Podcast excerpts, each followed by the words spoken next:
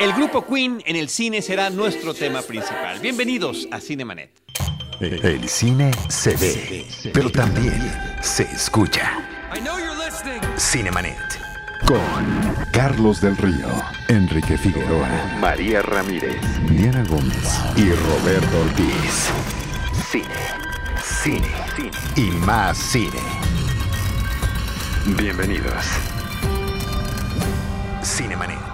Arroba Cinemanet en Twitter, facebook.com, diagonal Cinemanet, Cinemanet 1 en Instagram y Cinemanet 1 en YouTube son nuestras redes sociales. Yo soy Carlos del Río, les doy la más cordial bienvenida. Lo hago a nombre de Paulina Villavicencio, productora general de este proyecto, y de Uriel Valdés, el productor de cada episodio de Cinemanet.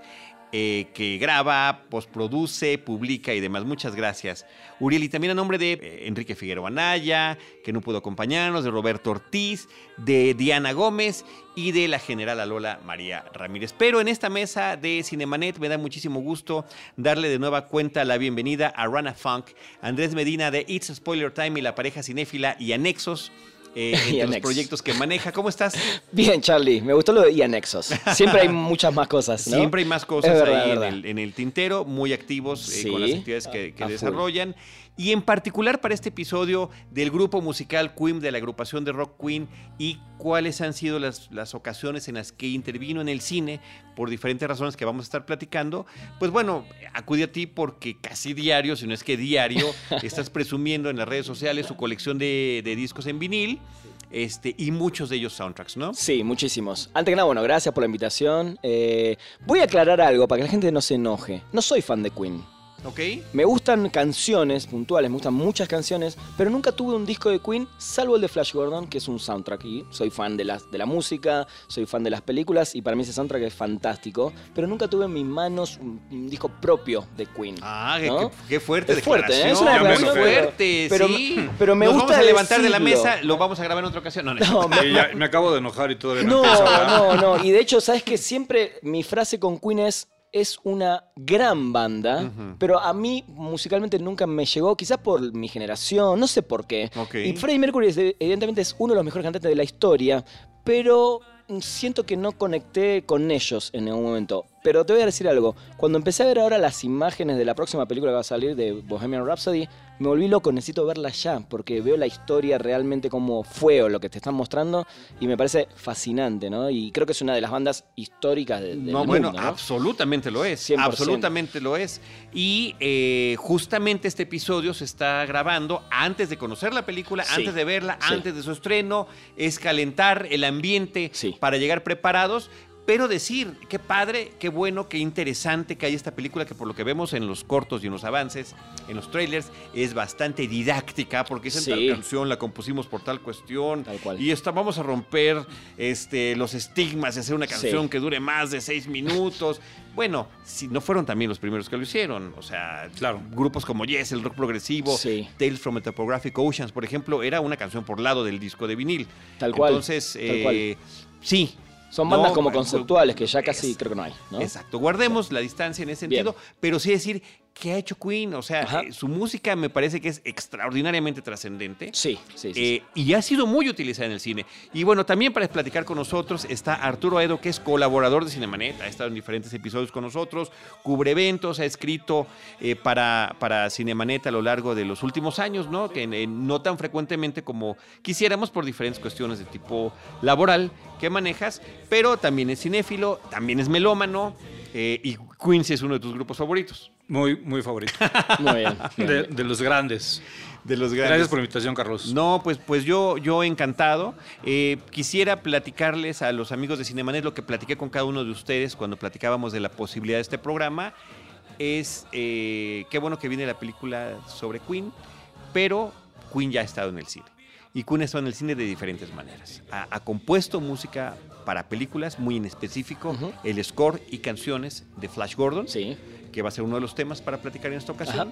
También crearon canciones para una película que se llama Highlander, Sí. ¿no? Que Clásica. se- en- enorme, ¿eh? Sí. Enorme película, muy interesante de su momento.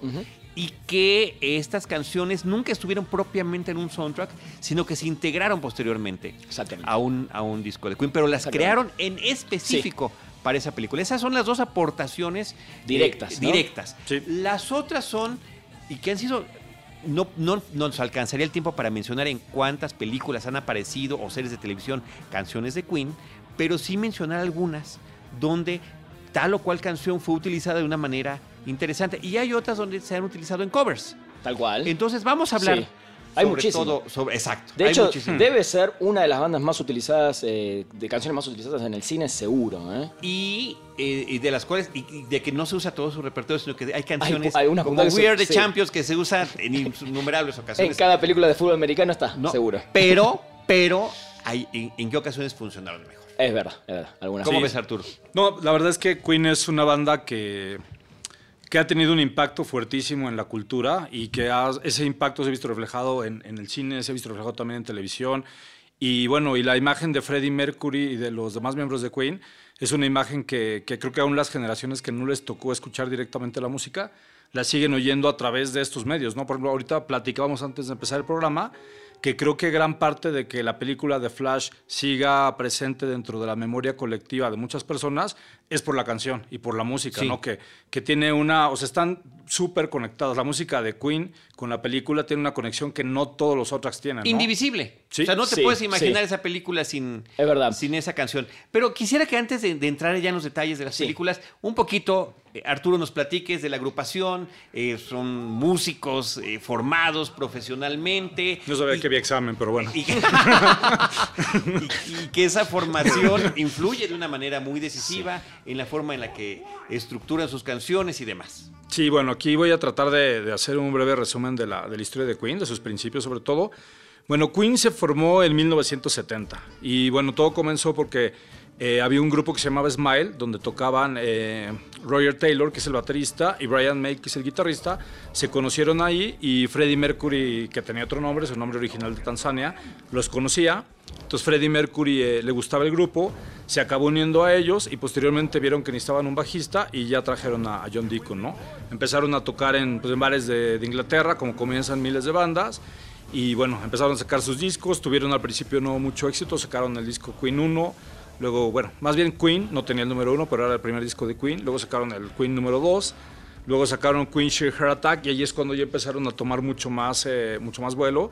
Ya traían eh, algunos singles ahí que eran, que eran muy buenos. Y después, y que muy chistoso porque tiene una conexión también muy fuerte con el cine, sacaron dos discos que el nombre de los discos los sacaron de películas de los hermanos Marx. Uno es el de A Night at the Opera, que es de 1975 y donde viene el superclásico de Bohemian Rhapsody. Y después sacaron el de A Day at the Races, que también es una película de los hermanos Marx ese nombre, y que bueno, salió ese me parece que en 1977 y donde ya vienen otras canciones como la de Bicycle Race o, la, de, o la de Killer Queen, ¿no? Entonces bueno, el grupo de Queen fue un grupo que, que se hizo muy popular y que sacó continuamente muchísimos singles que fueron exitosos. Eh, fueron evolucionando muy bien, su música empezó siendo una mezcla de heavy metal con rock progresivo. De hecho, había quienes decían que eran la combinación perfecta de Led Zeppelin con Yes, ahorita que lo mencionas.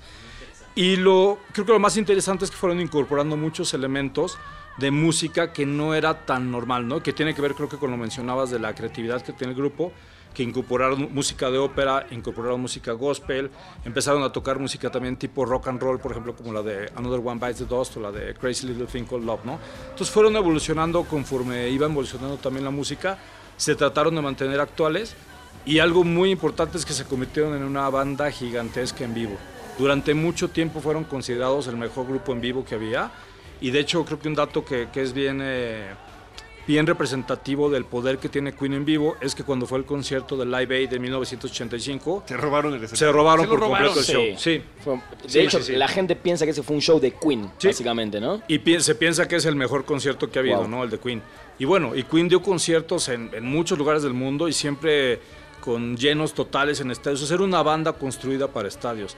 De hecho, cuando sacaron el disco de News of the World, que fue justo después de los que te mencionaba, cuando sacaron ese disco, ellos ya pensaban en hacer canciones que fueran como para estadios. Y de ahí sacaron la de We Will Rock You y la de We Are the Champions, Bien. que después se convirtieron en unos Himnos. himnos deportivos, ¿no? En Tal todos cual. los estadios y en todos los eventos deportivos Tal las cual. tocan, ¿no? y tienen una conexión fuertísima con la gente de las Increíble. canciones, ¿no? Increíble. Y bueno, pues Queen siguió este, sacando discos, sacó el disco de The Game y posteriormente en 1980, me parece 82, sacaron el disco de Flash, ¿no? Ya con la película. Sacaron después más discos, tuvieron, creo que empezó a bajar su éxito, sobre todo en Estados Unidos, aunque siguieron muy fuertes en Europa, pero en Estados Unidos ya no tuvieron los mismos éxitos que, que tuvieron en, en la primera parte del- de la banda, ¿no? Ahí hubo también unos cambios de, bueno, se dice que Freddie Mercury, creo que esto en la película, también empezó a verse influenciado por otras personas, entonces empezó a cambiar el estilo musical de la banda. Los demás miembros de Queen no conectaban tanto con estas nuevas direcciones que querían que, que, que trajera y bueno, y se fue oyendo, ¿no? Que los discos de, de la segunda parte de Queen son muy diferentes de la, de la primera, ¿no? Y bueno, después de, un tiempo, pues empezó lo de la enfermedad de Freddie Mercury. Había ya pues muchos rumores, ¿no? De que estaba enfermo, lo veían de que ya no casi no se presentaba en vivo el grupo, de que cuando lo veía la prensa estaba muy flaco, de que pasaba tiempo en el hospital y se decía que estaba enfermo. Había rumores de que estaba enfermo de SIDA, pero Freddie Mercury lo negó siempre, dijo que no, que solamente era exceso de trabajo, hasta que anunció ya eh, que estaba enfermo SIDA y al otro día fue, fue cuando murió, ¿no? O sea, lo anunció justo un día antes de que, de que muriera. Esto fue a principios de los 90. Él aguantó la noticia hasta, Sí. hasta antes de morir. Sí. Sí, 89, ¿no? Creo que fue por ahí. No sé, 91, 92. Ah, mira, ahí. mira Sí. vos. Y el último concierto tengo entendido que fue en el 85, 86. En el ahí ya- 85, en el Network, sí, cuando dieron ahí su último, su último concierto, sí. Wow. Y ya, dejaron de tocar. Siguieron sacando discos, de hecho sacaron un disco póstumo ya cuando Freddie Mercury había fallecido, el de Heaven, Ajá. donde viene una canción que, que es muy buena, ¿no? La de Made in Heaven y algunas otras canciones que, que, que salieron. This could be heaven for everyone. Exactamente. Wow. ¿Cuál es tu disco favorito? ¿De Queen? Sí. El de eh, The Game. Es que tiene, tiene una historia muy buena porque yo tenía nueve años cuando salió The Game y fue de los... Yo creo que fue el segundo disco que me compré en mi vida, entonces le tengo especial cariño, a ese Cariño, disco, ¿no? claro. Y bueno, y a mí el grupo sí siempre me ha gustado muchísimo, me parece fabuloso. Y, y bueno, sigue siendo un grupo muy vigente. Apenas Sí. hace un mes fui a ver un concierto de un grupo que se llama Dios salve a la reina, que son unos argentinos. Los tributos. ¿los conoces? Sí, sí, sí. Son los imitadores, Iguales. tributo de Queen, pero la verdad es que los representan, Sí. digo, la interpretación, la forma en que se visten, Sí, la manera en que bien. tocan, o sea, es lo más cercano de ver a Queen. Claro. Obviamente llevé a mis hijos, ¿no? Obligados, como siempre, pero con la promesa de unos tacos al final acaban diciendo que sí a todo, ¿no? Está muy bien. Y, Está muy este, bien. y bueno, estuvo muy, muy bueno. Está bueno, está bueno. Eh, y, y bueno, esta influencia de, mm, de Queen eh, la podemos vivir hasta, hasta el, presente más inmediato. En la película Pie Pequeño, Ajá. Small verdad. hay un cover, ¿no? De Under Pressure, porque Sí. aunque es la música y demás, como es un karaoke, Sí. el, el personaje eh, principal de Percy le mete otras letras. La destroza ¿no? un poco, ¿no? Pero, sí, la- no, la, sí, la cambia completamente la letra, pero es Under Pressure. Sí, ¿no? tal cual, tal cual. A ese nivel es del que estamos hablando. Bueno, ayer eh, termina eh, la nueva temporada, la última temporada de Better Call Saul y no es un spoiler, no se asusten, pero están en un karaoke, en, en un flashback de Jimmy y en un momento dice, no, quiero cantar una de Queen, ¿no? O sea, Wow. es, es una Sí, banda que va a ser actual, sí. creo que siempre, Sí, ¿no? sí, siempre sí, va a ser actual. sí, yo- De hecho, el sonido de ellos es un sonido que estaba adelantado para mí a los tiempos, Sí, ¿no? No, definitivamente, definitivamente. Y, y yo, yo siempre me fascinó la música de Queen. Igual Ajá. el primer disco que conocí fue The Game. Ajá. Y yo decía, ¿cómo es posible que me guste cada canción de esas y que cada una la encontraba? Claro. Y si no me equivoco, ahí viene Crazy Little Thing Called Love, ¿no? Sí. En ese Claro. disco, sí, claro. Y, y a mí que me encantaba la música del rock clásico y que tenía esa Claro. cantada por un grupo, en aquel entonces contemporáneo, eh, con un sonido fresco y además bien grabada, ¿no? Porque pues de, Sí. de repente había grabaciones del rock original que ya se oían medio Sí, sí. medio chafas que no habían sido rescatadas todavía. Exacto. Y oías esto era de una frescura extraordinaria. Exacto. Y si exacto. te acuerdas, Carlos, que vinieron a tocar a México en el 82. Vinieron a tocar a Puebla y en Monterrey. Fueron, de verdad, fueron de los primeros grupos de ese tamaño. Que bueno, que casi no hay grupos de ese tamaño, pero uno Sí. de los grupos gigantes que vinieron a México y que alcanzaron aquí a, a tocarnos. La verdad es que yo estaba muy chico para ir, pero me acuerdo que Claro. sí quería ir al concierto, ¿no? No, y que fue, es un, es un evento como legendario. Sí, sí. El que, Ese- el ese que tipo- fue Ese tipo de presentaciones. tiene ese recuerdo para, para Sí, contar, claro, ¿no? para Sí, toda la vida. Eh, ¿Les parece si nos saltamos a esta participación que tuvieron en Flash Gordon? Sí, bueno, igual lo, lo dijiste un poquito hace un rato, ibas diciendo eh, cuáles fueron los discos y en 1980 sale el noveno disco de Queen, eh, que es Flash Gordon, y es su primera intervención en películas, es lo primero que hacen para películas.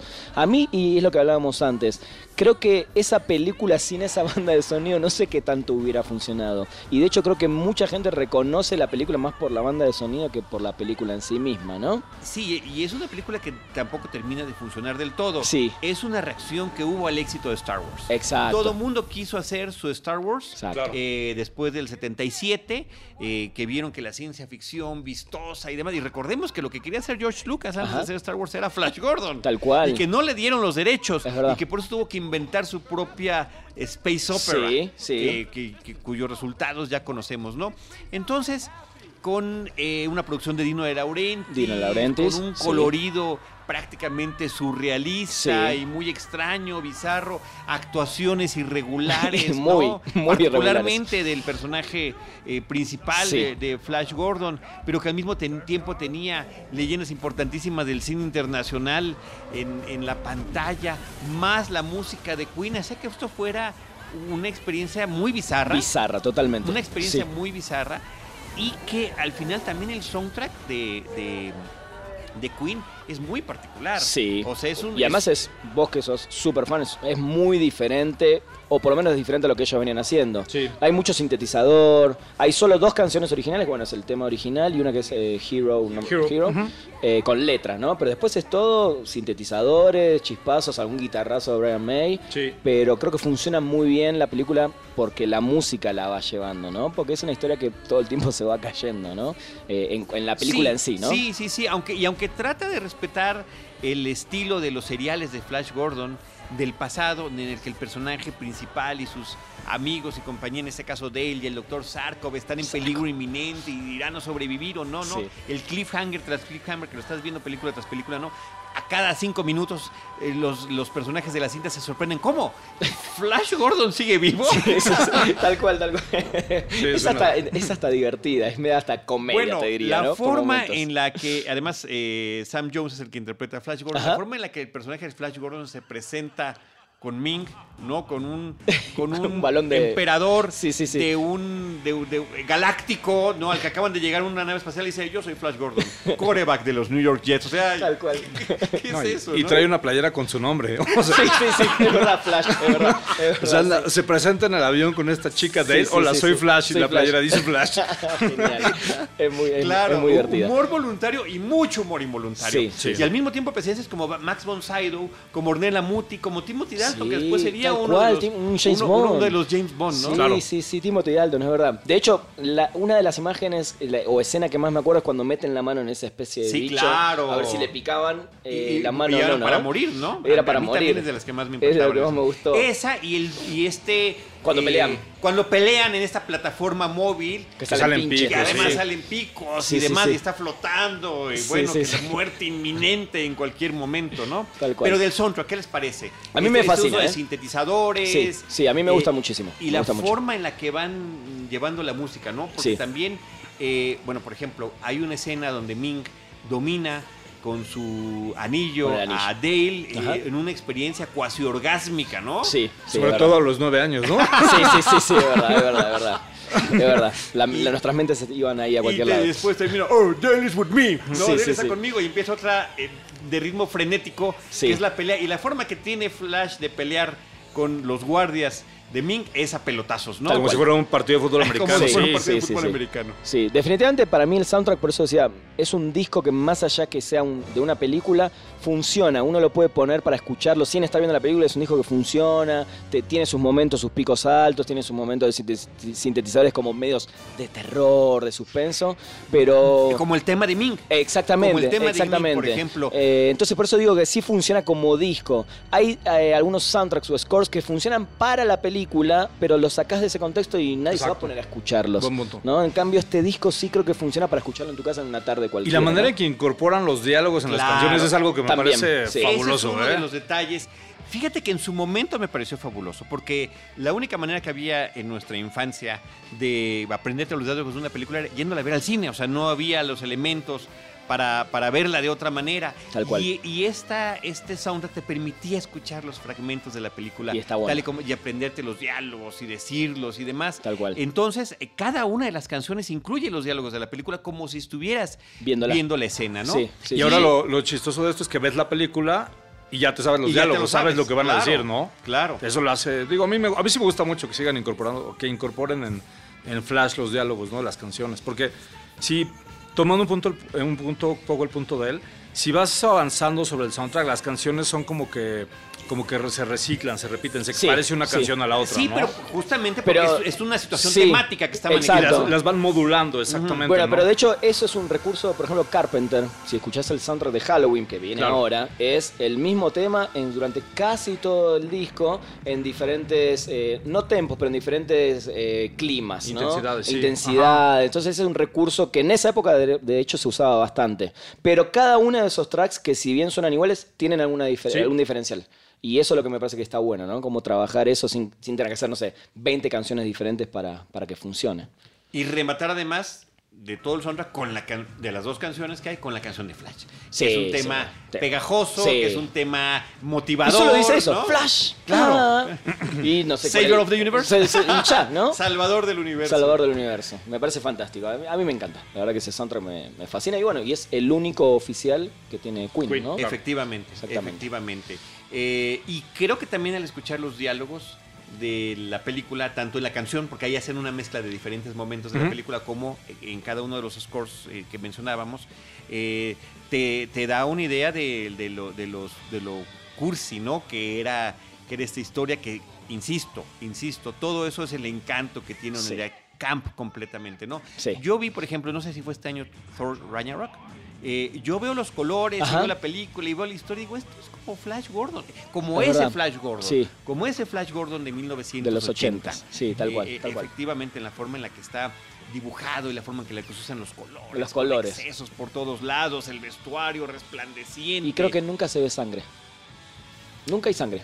O Mm, quizás al final. Creo, creo que sí, ¿no? No, Creo pero durante el sí. video no no, no es una película sangrienta, digo. Hay muchas No, muertes, no, no, no, es una película sangrienta, sangrienta. no. Bueno, hay películas de guerra donde no ves una gota de Sí, sangre, bueno, ¿no? sí, tal cual, tal cual. tal cual. Entonces, eh, Pero digo, por eso creo que es Sí, dentro no es de- lo maravilloso, Venom, de lo por bizarro. ejemplo, fíjate, Venom, Tal cual, reciente. es verdad. No se ve una gota de No sangre hay, exactamente. A pesar de que Sí, pasan sí, sí, cosas sí, sí, sí. violentas que se sugieren y que, Sí, y que algunas se ven parcialmente ahí en la Es verdad, pantalla, ¿no? es verdad, es verdad. Entonces, bueno, pues ahí está este soundtrack. Sí, fabuloso. Oye, no podemos dejar de decir de que la, cómo le grita Dale a Flash que en la canción no le dice Flash, te amo, pero solamente tienes 24 horas para salvar la Tierra, ¿no? Sí, me había olvidado de ese detalle. Muy bien. 14 muy bien. hours, ¿verdad? 14 Sí, horas, 14 ¿verdad? hours. 14 horas, muy bien, muy bien. Eh, bueno, la segunda eh, presentación de Queen en un soundtrack CD directo de Highlander, como decías antes, ¿no? Sí. De hecho, hicieron canciones puntuales que no están en ningún otro disco de ellos.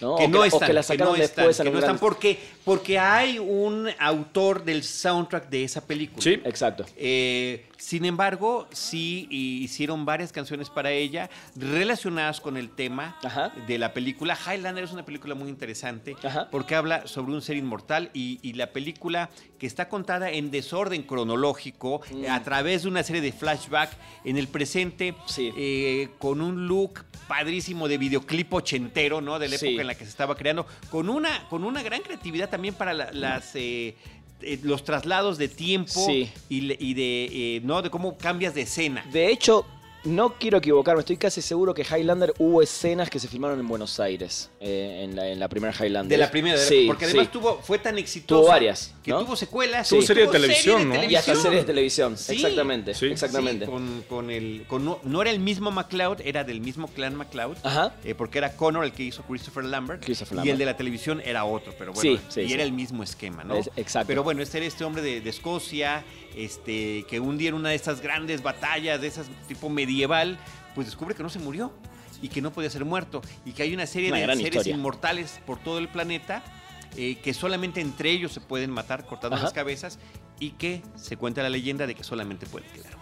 Por un premio puede quedar, ¿no? Un premio que no se sabe que no se sabe hasta ¿no? el final, Sí. claro. Eh, Y en que esta al- suena- aún así no queda del todo claro. Sí, sí, está, es, Y que es aún raro. así no sí. queda del todo claro. Suena A Kind of Magic, ¿no? En esta película, si no me Ah, equivoco. Kind of Magic, sí. Kind of Magic. La de Eh, Who Wants to Live Forever. Sí, dicen que esa la, la escribieron inspirados ya en una escena de la película, Sí. ¿no? O Sí. sea, la escribieron para la película. Pero ahí la podemos conectar con Flash Gordon. porque justamente eh, el personaje de los hombres pájaro Ajá. este, dice Who wants to live Ah. forever? Claro, sí, Cuando claro, se claro. ataca en la, en la batalla final. Entonces, La retoman venía- ya eso, la tenían. claro, la frase ya existía, incluida en, en- su soundtrack. Y la, están hablando de un inmortal Who Wants to Live Forever y la convierten en un tema fantástico. Sí, porque la película sí. está hablando también de la tragedia de ser inmortal. Tal cual, sí. De la tragedia de tener que ver envejecer a tu, al amor Todo. de tu vida. A todos, Sí, pero en parte sí. al amor de tu vida y no poder hacer nada al respecto. Tremenda. Y tú continuar. Y decidir, entonces, no volver a enamorarte. Aislarte y demás, ¿no? Y hasta que, Está fuerte el tema. y hasta que en los ochentas podríamos, porque era el momento para que llegara. ¿En qué otra década? Sí, sí, sí, Ah, ¿Qué verdad, mejor otra verdad. década para volverse a enamorar? Oye, lo curioso verdad, es que las ambas películas, al menos para mí, fueron muy importantes porque se me quedaron muy grabadas por, por la música, por las imágenes, por la historia. Y creo que ambas películas, eh, la crítica fue muy dura con ellas, ¿no? O sea, ninguna fue exitosa ni en crítica ni en taquilla por... Creo que Highlander se la reconoce más ahora y se habla más como una película de culto, Sí. pero Flash Gordon nunca creo que se la va a reconocer por ningún lado más que por el- la a mí, música, a mí ¿no? me parece una película muy creativa. Sí, sí. Muy creativa. A lo mejor ahorita lo Definitivamente, vemos eh, viéndola ahorita en el 2018, se puede ver anticuada, se puede ver excesiva, pero eh, utilizar esta técnica de los cortes eh, rápidos y, de, y del- y de los temas musicales para meterle ímpetu a la canción. Bueno, por ahí, por ejemplo, una escena de persecución donde el villano de la película, que también es un villano caricaturizado, Sí. excesivo, secuestra al nuevo interés romántico de Connor McLeod en, en los 80s y se escucha eh, la canción de New York, New York, cantada por Freddie Mercury, inédita. Ah, porque decían que a Freddie Mercury no le gustaba esa versión. Pero si ven ese pedacito de la película, se escucha en el radio de fondo el New York, New York cantado de una manera, eh, en otro tono completamente distinto, un tanto desesperado, eh, muy hacia el tono que tenía la película eh, de Highlander, eh, dirigida por Russell Mulcahy. Sí. Así que Pero es, hay que verla. El que no la vio y está escuchando esto tiene que verla. Es un, Sí, para mí es hay una que- película que, que no sé de dónde se- no- no culto. me- ni siquiera se me ocurrió poder investigar si estaba en alguna de las plataformas, pero Seguramente está. sí habría, sí habría que verla, sí. disfrutar la música de Queen, Sí. las canciones que crearon eh, y este tipo de canciones. eh, Princess of the Universe eh, es, es- es parte Sí, de, esta, sí. de esta película. Sí, sí, tal cual, Bueno, sí. Es con la que abren la esa canción. Es muy sí. Es más, me gustaría que la escucháramos ahorita mismo Bien. porque eh, quiero que escuchen los altibajos que tiene la canción. El tema que dice que ta- también son muy poquitas palabras, ¿no? Somos Ajá. los príncipes del universo, hijos de reyes hechos para ser reyes, luchar contra el mal. Y de repente el guitarrazo de Brian May Sí. me parece que es sensacional después de un buen doble de guitarra.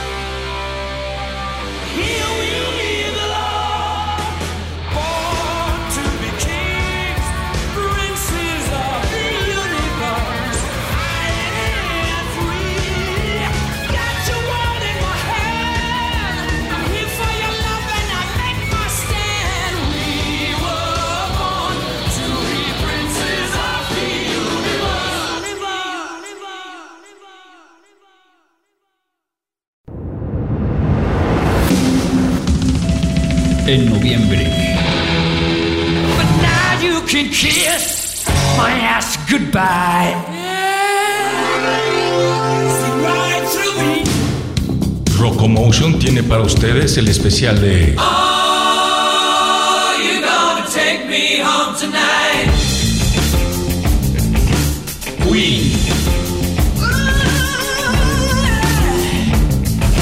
Estén pendientes.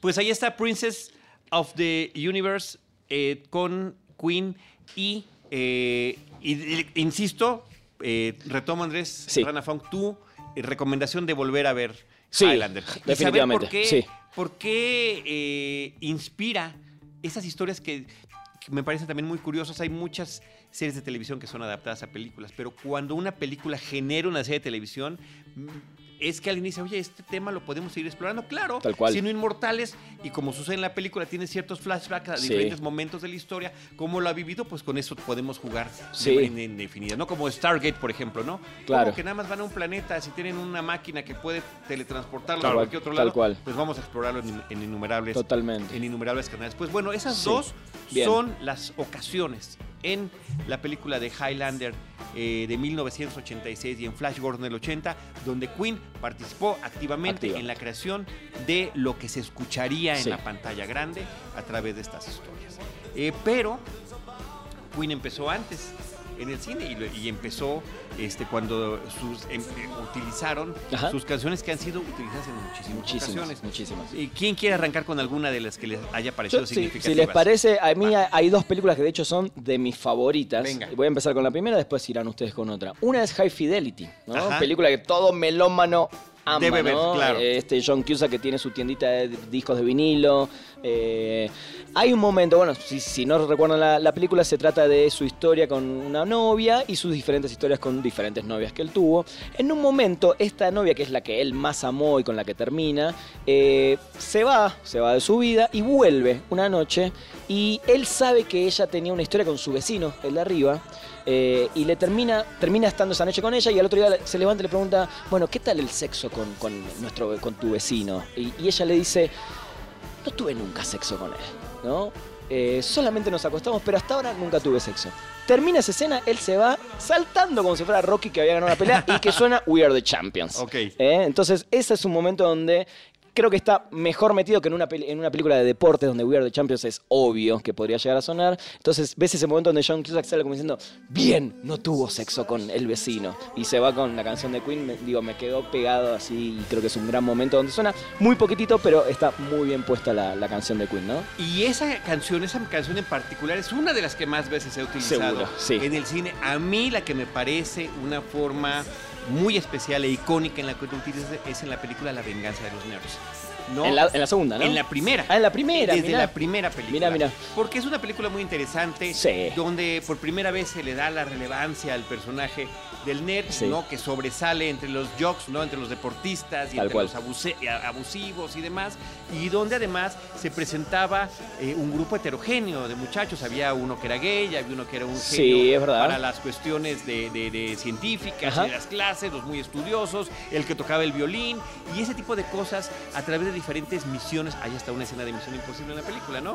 Eh, con, la- con el tema de Sí, Misión. Imposible para ir a la de una de las, eh, ¿cómo se llaman estas fraternidades? Fraternidades. De una fraternidad a otra para hacerle sus travesuras. Ellos eran Landa, Landa, Landa, ¿no? si no me Sí. equivoco. O, o- o ganar lambda, Sí, lambda, lambda. O ganar Sí, este un concurso musical porque meten sintetizadores con piano electrónico y demás. Pero bueno, al final cuando logran resarcir su nombre Ajá. y ser reconocidos en la comunidad universitaria, We are the champions. We Are the Champions y con eso acaba la película, ¿no?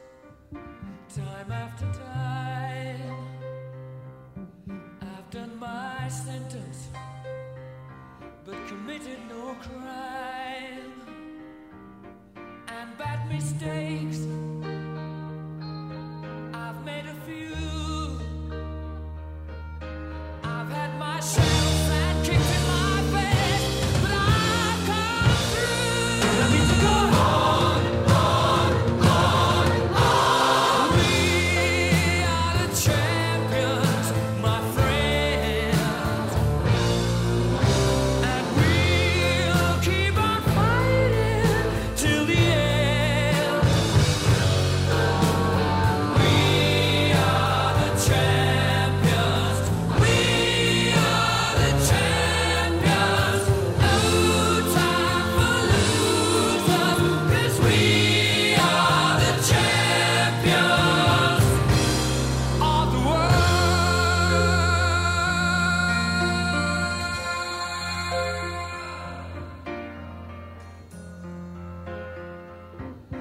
taken my bows and my curtain calls. You brought me fame and fortune and everything that goes with it. I thank you all, but it's been no bed of roses.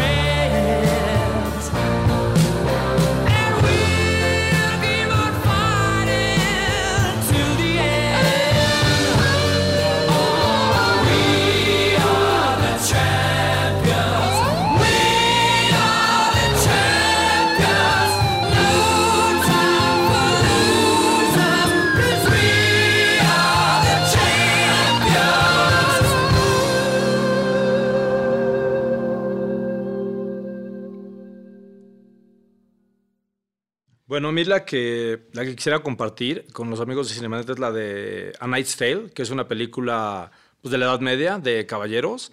Y hay una escena donde, bueno, la que más recuerdo yo es donde va a haber una especie de torneo o pelea de medieval y la gente empieza a aplaudir y a golpear en, la, en las gradas de madera y empieza a hacer la canción de, de Google Rock You, ¿no? Entonces, bueno, empiezan primero los aplausos, empiezan a, a pegar con sus pies y empiezas a reconocer la canción y ya de repente entra la música, ¿no? Me parece que no es la única canción de Queen que se usa en, ese, en, ese, en esa película, ¿no? Creo que también sale la de, la de We Are the Champions posteriormente. Y, y bueno, y creo que la, la verdad es que creo que la usan muy bien y se vuelve una parte muy importante del, de la película porque creo que logran adaptar bien una música moderna con una escena No, pero de época. toda. Pero Eso está bueno, ¿eh? ah, Un dato interesante de esa película que me parece muy interesante con Heath Ledger es que eh, toda. Esta es la escena con la que abre la película. Ajá. Están inclusive pasando los créditos de los artistas, directores y demás mientras está el- Exacto. antes de que empiece esta justa de caballeros.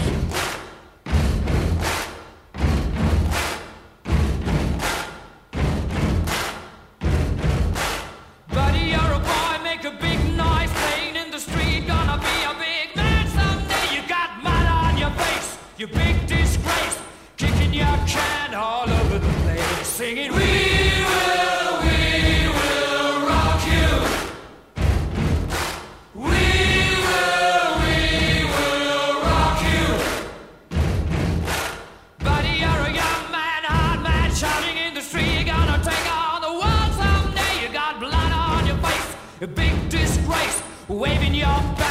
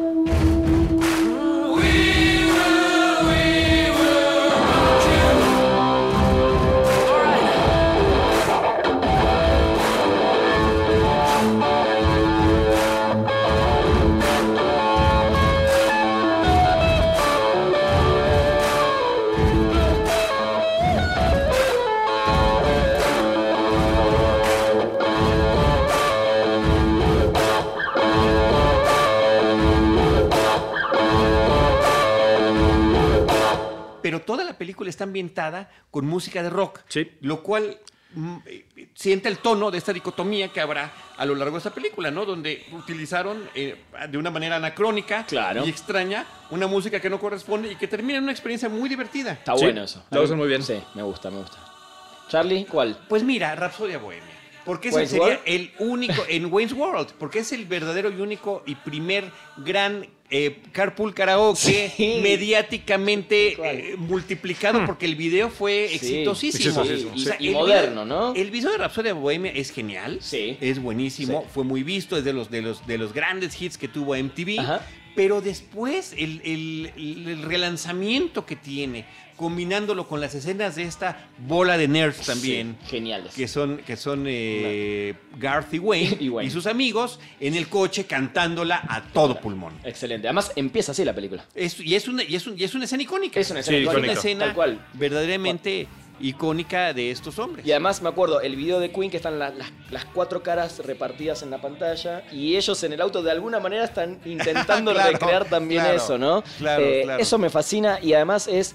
A mí lo que me gusta también es cuando en estos de los 90, en fines de los 90, 95, 96, si no me equivoco, Wayne's World, me encanta cuando las nuevas generaciones mm, traen nuevamente a la- sobre la mesa a estas bandas, ¿no? Eh, como Sí, claro. De hecho, Zeppelin también. Uno tiene su remera, su, perdón, su playera de Deep Purple. en una época donde ya esas bandas casi no sonaban. Y, y me gusta, ¿no? Y por eso decíamos en principio que Queen es una banda que siempre va a ser actual, ¿no? Y, y está bueno cuando en el cine estas personas reivindican la música de, de los 70 y Wayne's World es 80s. es del 92. Exacto, ahí y está. este y bueno, y hay partes de la genialidad de Mike Myers. Genio. ¿No? Que siempre combinaba el gusto por la música. Además Sí. lo hacen. Él, él organizar un concierto, él conocer la a Estrella segunda, de Rock, sí, el, sí. el I'm Not Worth It. Exacto. Y demás que utilizan a lo largo de sus películas. Me encanta. Y, y bueno, el- la forma en la que lo melómano que es también este hombre, eh, pues también lo, Sí. lo- lo pasa a las películas de los Tim Powers, pero bueno, está allá. Que también, es, es para otro programa eso. Es otra historia, Sí, sí, otra sí, sí. historia muy otro género. interesante. Y Muy creo que algo también interesante es que hay, hay muchísimas películas que seguro no las tenemos todas ahorita en la memoria, pero que usan música de Queen, ¿no? No, Ah, sí, Me no, no, acuerdo infinidad. rápido de Happy Feet, ¿no? Que la usan Tam- también. exactamente. Aunque ahí sí. sería otra variante porque eran covers. Es un cover, Es es un cover, cover. sí. Sí, sí. Y eso resulta también interesante, ¿no? Que se utilicen canciones de Queen como covers, Sí. como también lo usan en Moulin Rouge. Exactamente. Eh, eh, Show covers. Claro. Show. Must Go On. Espectacular. Y es un muy buen cover, ¿eh? Sí. Claro, que queda perfecto, ¿no? Pero Con ahí puntualmente no solo es un cover, sino que es una versión para la película. Porque después hay algunas versiones, eh, que tengo entendido que Robbie Williams canta en una, una no sé si es the Champions por Robbie Williams, eh, y es un cover de un disco usado en la película. Pero Mulan Rouge a mí lo que me encanta sobre todo es cómo rearman, rehacen Sí. eh, la canción para que funcione dentro de la historia, ¿no? Y que muchas de las canciones que hacen además Hay una utilizan de, de- frases de Nirvana, diferentes ¿no? También, si no me una- recuerdo una- mal. Hay un Smell Like Teen Spirit, creo que también la hacen de Nirvana, en Mulan Rouge. Hay de Police Sí, también, hay sí. de todo, Sí. de Hay varias, de, de lo que tú Sí, quieras. O sea, sí, sí, sí. realmente está fascinante. eh, increíblemente utilizado. Entonces, esa vertiente también está por Me ahí. encanta. Muy bien utilizada. ¿Traes alguna otra que, que recuerdes en este momento? Super Size Me, Yo tengo un una. documental, Sí, sí. eh, ¿no? que Sí. habla sobre los excesos de la comida rápida, de la mala chatarra, nutrición sí. en Estados Unidos, la comida chatarra. Bueno, abre la película con Fat Bottom Girls, Ah, cuando están pasando a todos estos excesos y, y cuando se hablaba de que en ese momento, eh, cuando salió esa película, Estados Unidos era el número uno en Gran obesidad. Eh, eh, por el justamente por el tema de la mala nutrición Está buena, que está bueno el documental, ¿eh? eh, un, un documental muy interesante Es muy interesante, ¿no? muy bueno, sí. Sí, que es una persona que todos los días va a McDonald's haciendo un experimento Sí, a ver sí. su cuerpo cuánto básicamente Cuánto aguanta, resiste, ¿no? ¿no? Yo me acuerdo una y, es otra, y con esta voy a dar por finalizada mi, mi parte de Queen en este programa, es Shaun of the Dead, ¿no? Que también, Sí. Shaun of the Dead de Simon, Simon Pegg, eh, también son melómanos, ¿no? Que en un momento hasta Claro. le tiran a los zombies para matarlos, le tiran los vinilos.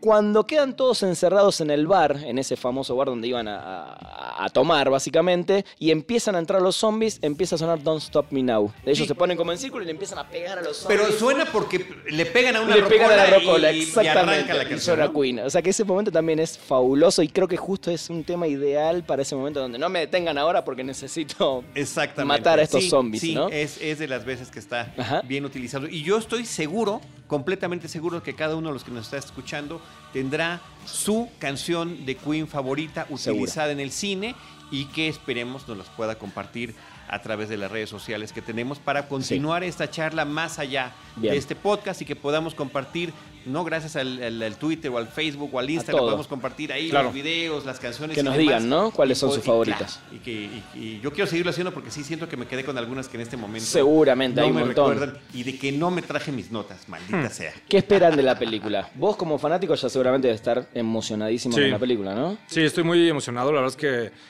bueno, por lo que he visto en los cortos, creo que está bien hecha, la verdad. Y bueno, el director es de los que de los directores que me gustan, Brian Singer. Sí, Entonces sí espero que sea una película. Bueno, aunque él, él- la dejó por la mitad, ¿no? Básicamente. ¿Eso lo acabó? No la acabó él, ¿no? Si no tengo mal entendido, la, la- la- la está terminando otro director. Ok. Pero y él, el actor que es... eh, Malik, ¿no? eh, Malik, Rami eh, sí. me parece que está increíble. Pues está perfecto, ¿no? De repente Increíble. parece que, que Parece la que estructura ¿no? ósea le, le Sí. funcionaba, la caracterización está muy bien.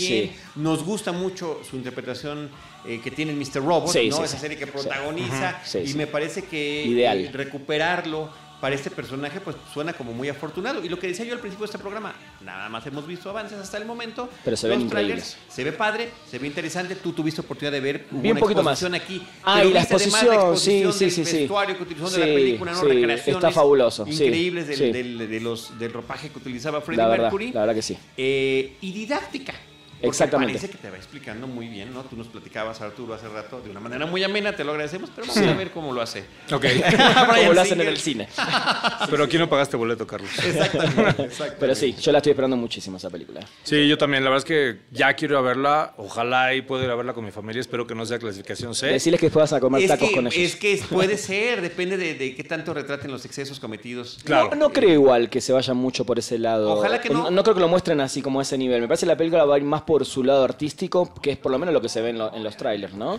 Que, que por el exceso o por, por, los, por eso que le pasó, ¿no? No, y la verdad es que creo que es una buena oportunidad para, para celebrar lo bueno de Queen, ¿no? O sea, que no se vayan a la... Porque digo, como cualquier persona, como cualquier artista, Por tienen, supuesto. tienen este, claroscuros. Por supuesto, Pero ojalá claro. y se enfoquen en las cosas, en todo lo que aportaron, porque yo creo que, Yo creo que se sí. tiene que celebrar lo que hizo Queen, lo que hizo Sí. Freddie Mercury, porque su música, como tú decías, es música que va a durar muchos, muchos años, ¿no? A mí la verdad es que me da mucho gusto ver que hay mucha gente joven que, le encanta, ¿no? Yo apenas hace eh, dos o tres semanas fui, llevé a mis hijos a conocer el Tianguis del Chopo. Ajá, mira, Y qué ya, bueno. ya, ya ves cómo es, ¿no? De que puro, muy underground el tema, ¿no? Sí. Y mi hija de 8 años salió, me pidió una playera de Queen, ¿no? Lo cual me hace salir, Extasiado. este, muy orgulloso, ¿no? No, yo creo que eh, eh, Queen y Freddie Mercury están inmortalizados a través de su música, a través de sus presentaciones, a través Sí. del legado que dejaron.